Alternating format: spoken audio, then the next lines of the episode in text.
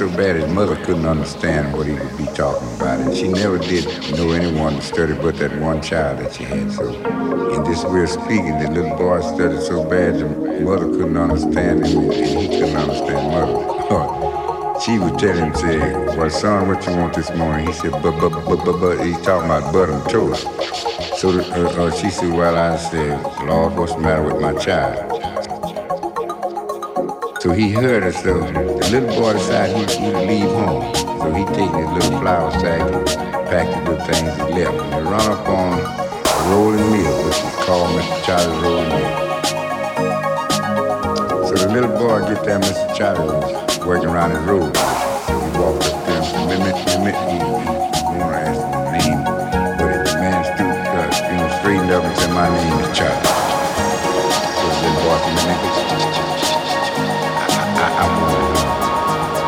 Boy, you can't work. He you need